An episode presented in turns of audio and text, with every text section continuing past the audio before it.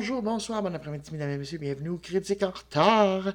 Euh, très heureux de vous trouver dans cet épisode spécial parce que c'est la première fois qu'on parle d'un film québécois en presque un an de chronique. C'était le temps, je sais, mais comme j'ai comme j'ai dit dans le dernier épisode, c'est qu'ils sont moins évidents, tout ça. Euh, euh, mon Dieu, quelle distribution, en tout cas.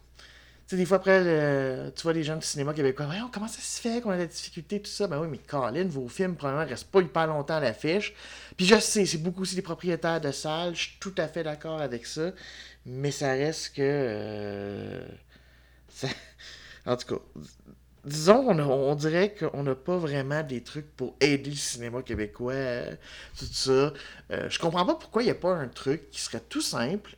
C'est. Euh, je sais pas, ça pourrait être une petite affaire gouvernementale du type euh, euh, une espèce de. Tu sais, déjà que la culture, c'est pas comme si c'était une grosse affaire dans le budget, mais une genre de d'investissement où, avant chaque film diffusé, que ce soit un film hollywoodien, peu importe, il y ait au moins une bande-annonce d'un film québécois. Pas beaucoup, là. Tu peux mettre après ça plein de pubs de, de M&M, de char, puis de bande-annonce de films américains, mais tu mets une bande-annonce d'un film québécois à venir. Je trouve pas ça si mais au moins les gens pourraient les voir toutes, parce que le problème, je trouve, c'est que souvent, les bandes-annonces de films québécois vont se trouver devant des films québécois.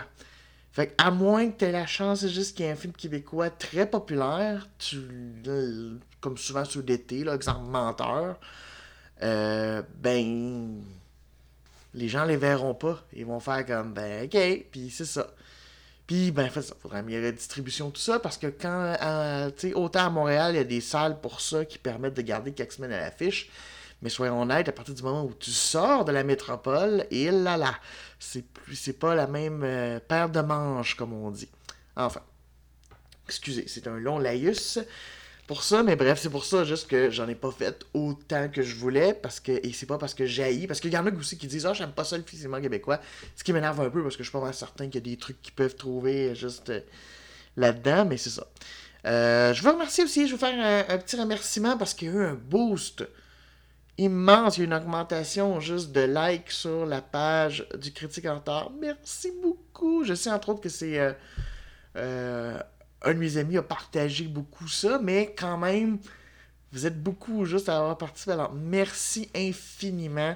Euh, puis si vous ne l'avez pas encore fait, ben, vous pouvez toujours aller le faire. C'est toujours euh, juste plaisant. J'essaie, là, c'est pas évident. on, dirait que pour plein des affaires, il faut que j'établisse un, horaire d'automne, quelque chose où que je puisse travailler. Une chance que je travaille de la maison, puis j'ai un horaire flexible, mais et eh là là, c'est pas, pas évident jusqu'à maintenant. Puis en plus, ben, il y avait mon anniversaire euh, le week-end dernier. Donc, euh, ça a été un week-end plein. Donc, euh, voilà. Mais en tout cas, tout ça pour dire merci infiniment. Donc, ça, ça donne le goût de, de faire plus de. faire un peu plus vivre la page. Merci beaucoup. Donc, c'est ça, on va parler aujourd'hui de Oui, au pire, on se mariera, un film de 2017 de Léa Poul, qui a aussi euh, écrit le scénario, co-écrit le scénario avec Sophie Bienvenue, dont c'est l'adaptation du roman. Euh, d'ailleurs, juste, c'est ça qui est sorti en 2011, si je me rappelle bien. Oui, c'est ça, je pense que c'est ça, 2011. Euh, c'est ça. Ça met en vedette Sophie Nellis, qu'on a connu avec Monsieur Lazare, qui avait même remporté, je pense, un un défunt Jutra, maintenant Prieris, on va dire ça. Euh, Karine Vanas, qui c'est assez particulier parce que euh, elle, sa carrière a commencé avec un film de Léopold, film que j'ai vu, et je trouve d'ailleurs que c'est très intéressant qu'il est en porte-moi en passant, si vous ne saviez pas. Et je trouve intéressant parce que je trouve que les deux films se font écho. Bon, on en parlera un petit peu plus tard. Euh, et aussi Jean-Simon Leduc.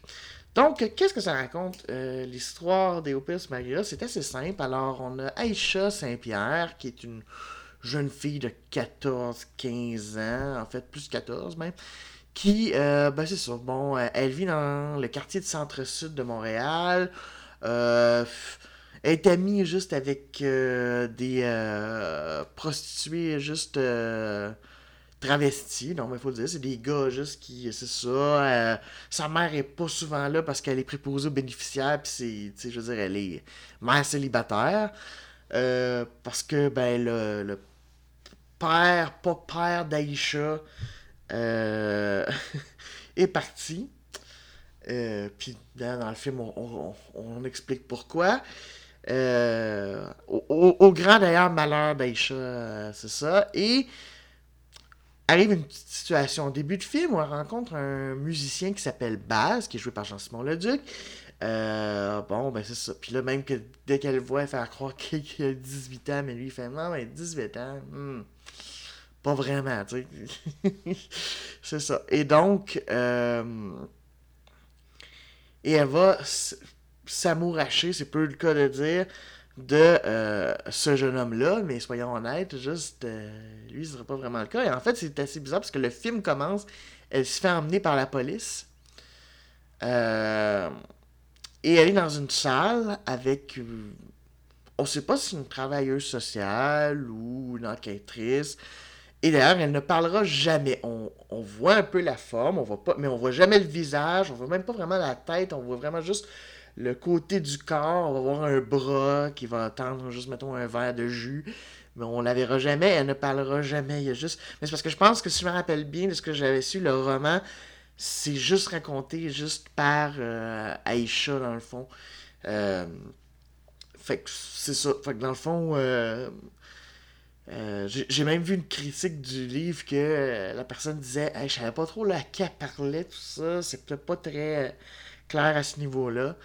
Donc, euh, ouais, c'est ça. Euh, donc, ça va être là-dessus parce que le personnage est assez particulier. Parce qu'Aïcha, comment dire, c'est une menteuse, déjà en partant juste sur des juste, non, c'est ça, tu sais, petite manipulatrice euh, qui a vraiment, par exemple, un peu dans lâcher des solides. Tu vois qu'elle vient, c'est ça, tu sais, elle peut te lâcher juste des des solides insultes, elle se laisse pas marcher ses pieds. Euh, c'est ça. Et du coup, ce qui est particulier, c'est que c'est un narrateur peu fiable. Mais c'est un narrateur peu fiable qui finit toujours par se rectifier. Donc, on finit par savoir des choses, mais ce qui est plate, c'est comme des fois, juste, elle euh, dit des choses que là, tu t'apprends deux minutes, deux minutes ou cinq minutes après. Ah, ok, non, c'est pas tout à fait comme ça que ça s'est passé ça rend ça des fois un petit peu euh, difficile. Et je dirais que c'est un des défauts un petit peu. Ça rend même la protagoniste moins attachante. Euh, parce que justement. Et après, c'est logique. C'est une fille de 14-15 ans qui vient d'un milieu populaire. Euh, qui a juste, tu sais, bon, remarque qu'elle pourrait venir d'un milieu riche aussi, pour être comme ça. Hein. Je pense même que ça rentre encore moins attachante. Mais donc, ça s'explique, mais ça peut être difficile du coup, parce que là, tu fais, OK, tu es en train encore de mentir, ou là, ça y est, c'est la vérité. Fait que c'est. Ce qui est pas toujours pour. Euh, tu sais. Moi, ça me dérange pas que le narrateur soit peu fiable par moment. Juste, on a déjà parlé de films où il y avait des affaires comme ça, puis bon, tu finis. Là, c'est juste que dans ce contexte-là, ou en plus, de toute façon, elle finit par dire la vérité, cinq minutes après, je fais ça donne quoi d'abord? À part pour montrer qu'il est pas fiable, tout ça, mais de toute façon, on le voit déjà juste dans les. Dans le fond, dans le film, c'est-à-dire dans les bouts où on n'est pas dans la salle d'interrogation, d'interrogatoire plutôt. Sauf que ça donne quoi? Ça donne quoi si du coup, finalement, juste. Euh, euh, c'est ça. Puis du coup, ben c'est ça, c'est c'est difficile des fois quand il arrive certaines affaires d'avoir de la peine pour elle parce que tu fais, ouais, mais fille, t'as menti te, manipuler. À un moment donné, euh, voilà, tu sais. Mais ça rend, euh, par contre, ça rend le montage plutôt intéressant. Honnêtement, d'ailleurs, je, trouve que le montage rend ça plutôt dynamique. Après, c'est vrai que c'est pas un film long aussi. C'est pas un, film extrêmement long, mais je trouve que le montage de Michel Arcan à ce niveau-là est plutôt efficace. Euh, donc, euh, ouais, euh, c'est ça. C'est intéressant aussi de voir vraiment des flashbacks d'elle plus jeune. D'ailleurs, c'est comique parce que Sophie Nellis est jouée par sa sœur plus jeune, Isabelle Nellis. Fait que du coup, c'est parfait parce que il a pas de Ah, ça ressemble pas. Non, non, c'est ça. C'est deux sœurs, donc euh, ça, ça, ressemble à, Sophie Nellis, mais plus jeune, tu sais. qui a peut-être comme, je sais pas, 10, 11 ans. Quelque chose comme ça. Donc, c'est ça. C'est parfait juste à, ce niveau-là. Donc, euh, euh, ouais, c'est ça. Donc, c'est un peu juste. Euh, des, défauts. J'ai trouvé aussi que la musique de Michel Cusson, qui pourtant a fait de la musique, entre autres, pour Un homme et son péché, des affaires de même, très marquantes, là, bof, honnêtement.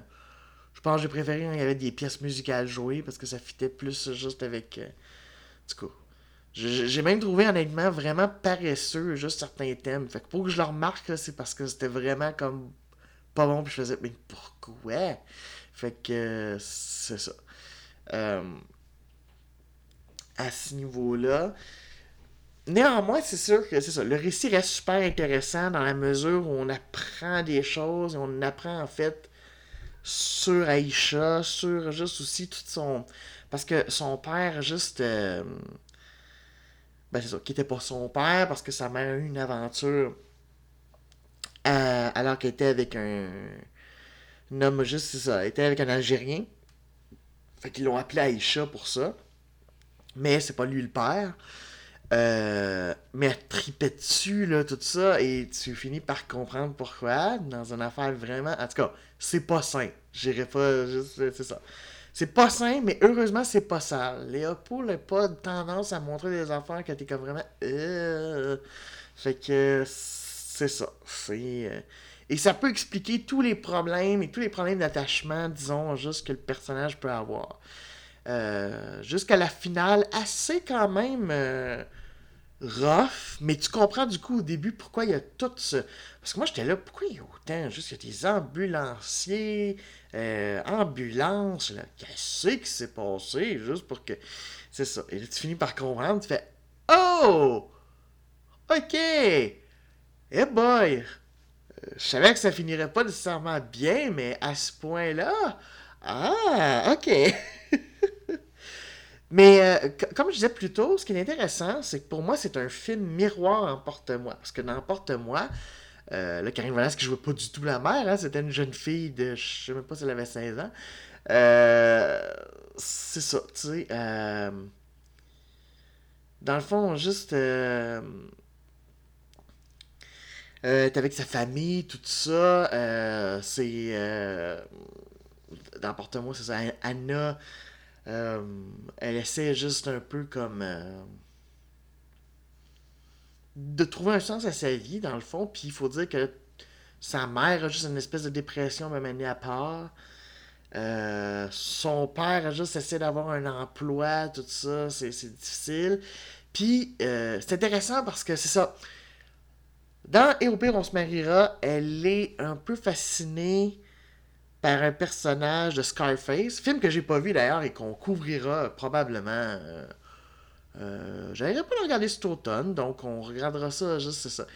Euh, un personnage de Scarface, et là, elle est, elle est encore plus obsédée, juste dans Porte-moi, par euh, le personnage de Karina dans Vive sa vie, de Jean-Luc Godard. Et donc, elle va se mettre à voir ça, à voir aussi des trucs, découvrir sa sexualité, et la vivent pas toujours bien, ce qui se passe aussi. Euh, c'est ça. Et euh, donc, euh, ouais, c'est ça. C'est, je trouve qu'à ce niveau-là, c'est intéressant parce que c'est un peu juste, c'est ça, deux jeunes femmes qui essaient, c'est ça. Sauf qu'il y en a une, elle a juste que elle, tu vois, elle est plus attachante parce que c'est pas juste, c'est pas de manipuler quoi que ce soit, c'est juste qu'elle vit, elle est fascinée par un film, puis elle essaie de chercher dans une famille où ça va pas très bien. Tu donc, euh, c'est ça, elle essaie de, se trouver dans ce contexte-là. Tandis que dans Pire effectivement, la famille, ça va plus ou moins bien parce que la mère, elle travaille beaucoup, elle, juste ça, mais c'est parce qu'il est arrivé quelque chose de d'un peu tragique, sauf que le personnage est devenu comme très très antipathique, donc c'est vraiment une affaire miroir. Du coup, si je compare les deux, parce que j'ai pas vu beaucoup de Léa Pool, euh, honnêtement, Emportement est meilleur. Emportement est meilleur euh, à ce niveau-là. Après, et au pire, on se mariera, j'ai pas détesté ça. Parce que j'avais vu des critiques plutôt. Euh, c'était, moyen, correct. En tout cas, j'ai pas vu de critiques dithyrambiques. J'ai même vu des critiques négatives. Alors là, j'étais comme, oups, est-ce que je vais vraiment trouver ça mauvais? J'ai pas trouvé ça mauvais. J'ai pas trouvé ça mauvais, c'est juste, c'est pas évident. Et euh, je me dis, je sais que d'ailleurs le roman de Sophie Bienvenue a été adapté euh, il y a plusieurs années en pièce de théâtre, et je me demande si en pièce de théâtre c'était pas plus intéressant. Dans la mesure où effectivement, finalement, si le livre est un monologue d'Aïcha, ce qui est un peu ce cas avec le film, mais là dans le film, évidemment, il donne juste un peu plus, bon, les, les personnages parlent et tout ça, il y a ça. Fait que c'est peut-être plus intéressant à ce niveau-là? Peut-être, je sais pas. Mais après, ça vaut la peine. Honnêtement, j'ai pas regretté. Je suis content de l'avoir vu, tout ça. Je l'ai vu dans le coin de ma fête. Alors, moi, j'étais comme. Euh, c'est ça. Tu sais, je me... je me suis tapé ça un, matin. J'ai fait, bon, on va, on va regarder ça. Deux ans après sa sortie. En plus, ça tombait comme pratiquement deux ans, jour pour jour après sa sortie. Euh, parce qu'un peu déçu d'avoir manqué à l'époque. Donc, euh, je suis content. Mais je sais que ce ne sera pas tout le monde. Il faut vraiment accepter que le côté narrateur peut fiable. Et je sais qu'il y en a que ça tape ses nerfs encore plus que moi. Puis moi, c'est ça, ça m'a pas tant tapé ses nerfs, c'est juste que là, dans le contexte avec l'approche, j'ai juste trouvé ça moins intéressant que d'autres récits où des fois le narrateur est peu fiable, mais ça rend ça du coup super intéressant juste avec la manière dont c'est amené. Là, c'est juste un petit peu agaçant. Mais c'est intéressant. Euh, ah oui, autre affaire juste intéressante, je trouve. Euh, bon, là, ça devient de moins en moins vrai. Je trouve que maintenant, juste nos, euh, nos produits culturels québécois commencent à s'intéresser à autre chose qu'au plateau Montréal. Mais c'est ça. Souvent, quand on montrait Montréal, c'était en plus souvent sur le plateau Mont-Royal. Et pour être allé quand même plusieurs fois à Montréal, même si j'y habite pas, puis j'habite même pas juste dans les banlieues de Montréal, N'en déplaise, juste, euh, moi j'étais allé dans coins de Montréal, puis j'étais là, mon Dieu que ça ressemble pas du tout à ce que je vois juste dans des séries, des affaires de parce que le plateau, c'est particulier. Puis c'est correct de temps en temps qu'il y ait des cas sur le plateau, parce que ça existe aussi, là, on peut pas faire semblant, ça n'existe pas. Sauf qu'à un moment donné, c'était beaucoup là-dessus, et je comprends pourquoi, parce que ça donne des plus belles images, ou c'est un côté plus... Sauf que, ben, c'est pas réaliste. Et là, c'est intéressant, parce que vu que c'est le quartier centre-sud, euh, c'est plus intéressant parce que c'est vraiment ouvrier, c'est plus pauvre. C'est pas ultra pauvre, c'est-à-dire que c'est pas. Mais c'est classe moyenne basse, là. Tu sais, c'est classe moyenne basse ou pauvre, mais pas. C'est pas le quartier le plus pauvre non plus. Il y a des coins de Montréal plus mal famés que ça. Mais du coup, ça rend ça intéressant, ça, rend ça plus proche, ça rend plus proche d'une réalité. Euh, j'ai l'impression à ce moment-là que c'est comme plus proche d'un univers. Euh, même que je dirais que c'est un petit peu plus haut que m'entends-tu. Euh, en termes juste de. Mais c'est ça. Mais je trouve ça intéressant. c'est Ça a l'air poche à dire, mais je trouve ça intéressant qu'on puisse voir la. Ben oui, la pauvreté, ou en tout cas pas la richesse tout le temps. Pas juste le, malheur des riches à chaque fois, parce que c'est comme. Ah oui, pauvres petits riches.